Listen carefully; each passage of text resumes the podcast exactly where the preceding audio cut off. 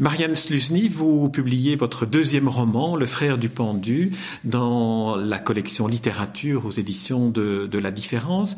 Alors c'est un, deuxième roman, un de vos personnages, Cécile, dans le roman, souligne euh, combien un deuxième roman est une sorte d'épreuve, une sorte de, de, rituel euh, à franchir pour, pour vraiment, en tout cas votre personnage, se sentir écrivain. Est-ce que c'est quelque chose que vous-même avez ressenti? Ben oui, bien sûr, et vous avez mis euh, pan le doigt dessus, à savoir que euh, Cécile rapporte que euh, puisque Cécile était euh, aussi écrivain et qu'elle avait écrit un premier roman, que un jury littéraire ou euh, dans une rencontre littéraire, quelqu'un, un critique assez renommé, lui avait dit avec une certaine pointe de, de cruauté gentille, de toute façon tout ça c'est très bien, mais ce qui fait l'écrivain c'est le deuxième roman. Et c'est vrai que pour ma part, bon, puisque on aura compris cette remarque m'a été faite personnellement pour ma part, euh, très longtemps, en tout cas pendant que j'ai écrit le deuxième euh, livre, j'ai cru que ça s'adressait au travail euh, de l'écriture, c'est-à-dire que le premier roman, à la limite, tout le monde peut le faire, à condition d'avoir, bon, je dirais, un, peu de talent et la musculature, dirais, dirais-je, pour, pour écrire. Mais le deuxième, ça devient autre chose, évidemment. Donc, pendant très longtemps, je me suis dit, je me suis affrontée à ça. C'est, oui, c'est un deuxième roman Est-ce que je vais arriver au bout Est-ce que j'ai encore quelque chose à dire Et si j'ai rien à dire, je ne le fais pas. Et puis si je le commence, il faut que je le termine. Et puis il faut euh, peut-être qu'il soit aussi bien ou mieux que que l'autre. Et puis finalement, ou au moins d'une d'une tessiture, je dirais un peu équivalente, que même si on qu'on puisse dire oui, il est mieux, il est moins bien, euh, j'aime pas, j'aime mieux.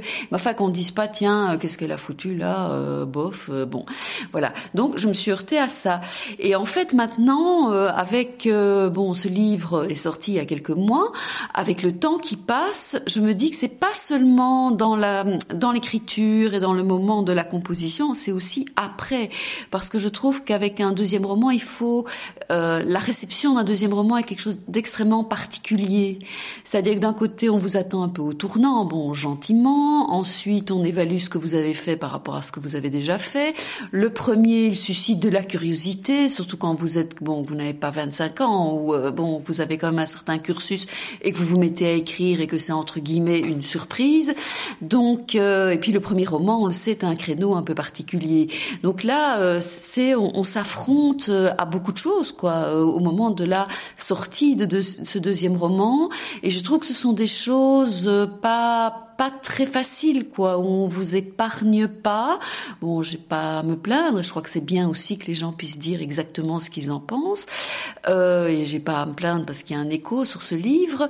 Mais je trouve que c'est quelque chose euh, qui vraiment vous constitue et qui vous dit bon, maintenant, moi, euh, on peut dire tout ce qu'on veut. J'ai envie de continuer à écrire. Alors voilà, ça c'est au moins une, une, bonne, une bonne nouvelle. Alors on va maintenant venir au, au, roman, le, frère du, du pendu. C'est un roman que vous avez construit un peu comme une poupée gigogne. Il y a un premier roman dont on pourrait dire que c'est celui de Marianne Sluzny, qui raconte un, une découverte euh, faite par le personnage euh, central du roman. Thomas, il découvre euh, dans, la, dans, la, dans la maison, dans l'appartement de sa compagne, un, un coffre dans lequel se trouve le manuscrit, le début d'un manuscrit d'un roman inachevé à partir duquel il décide d'écrire un scénario. Alors on a trois types d'écriture, le roman initial, le roman inachevé et puis l'écriture du scénario. Comment vous est venue l'idée de, construire, d'adopter cette construction-là pour raconter l'histoire de Meyer Kowalski, une histoire qui débute à sa naissance en 1880 et qui se termine pour lui à sa mort en 63, mais à qui vous donnez une vie posthume? Oui.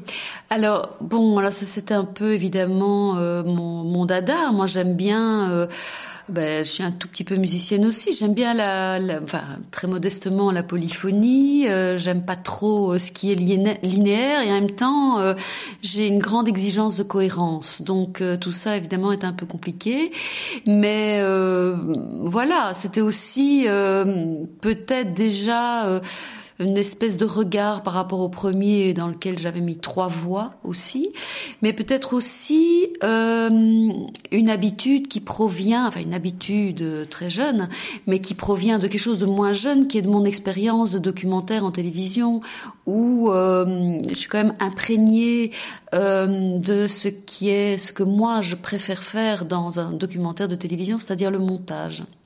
Et d'autre part, c'est vrai que ce milieu euh, du cinéma, enfin de l'image pour dire large, de ce Thomas qui est un jeune cinéaste, ou en tout cas qui voudrait être cinéaste, alors qu'il est, réalisateur, qu'il est sorti de l'INSAS, qu'il a envie de faire un long métrage, ce sont des parcours que que je connais bien et de gens qui se cassent les dents à essayer de faire un long métrage et qui peut-être et même souvent n'y arrivent jamais pour euh, toutes sortes de raisons qui ne sont pas simplement des raisons de développement euh, de développement interne. Donc euh, voilà, j'aurais pu écrire un roman sur l'histoire de Meyer Kowalski, un roman historique euh, ce Meyer Kowalski qui n'aimait pas tout à fait étranger puisqu'il ressemble assez fort euh, à mon grand-père paternel ou en tout cas euh, il est construit autour de certaines choses que je sais euh, de cet homme mais construit très librement puisque il y a beaucoup d'inventions au mode du mentir vrai comme dirait Aragon c'est-à-dire on ne sait pas donc on invente en essayant de rester au plus proche de l'idée qu'on se fait du personnage des sentiments qu'on éprouve pour lui de l'idéalisation qu'on s'en fait etc et donc j'ai voulu aussi euh, que euh, Thomas ait son regard sur ce personnage, c'est-à-dire que Thomas, ce qu'il fait, donc il s'empare, comme vous l'avez dit, de ce qu'il trouve dans un coffre et il décide que ce personnage, bon, il lui vient comme ça à la, à la suite d'une rupture sentimentale, puisque la femme qui quitte le jeune Thomas et qui s'appelle Rivka a laissé un coffre dans lequel il y a une histoire familiale. Et il s'empare de cette histoire familiale pour essayer d'en faire un film. Mais ce que j'ai voulu montrer, c'est que euh, il y a une parenté euh, je dirais, philosophique entre le jeune Thomas, qui est un jeune cinéaste ou apprenti cinéaste d'aujourd'hui, et ce Meyer Kowalski, né, comme vous l'avez dit, en 1880 en Pologne sous occupation russe, et décédé en, au début des années 60, 1960, en, en Belgique, à Bruxelles, et que la parenté, c'est peut-être des communes indignations pour reprendre un mot euh, politiquement correct, sur le monde dans lequel l'un vit aujourd'hui et l'autre a vécu hier. Il y a cette parenté-là, mais il y a aussi une autre parenté que vous développez qui est celle du besoin pour Thomas de s'inventer un père qui soit une sorte de père idéal.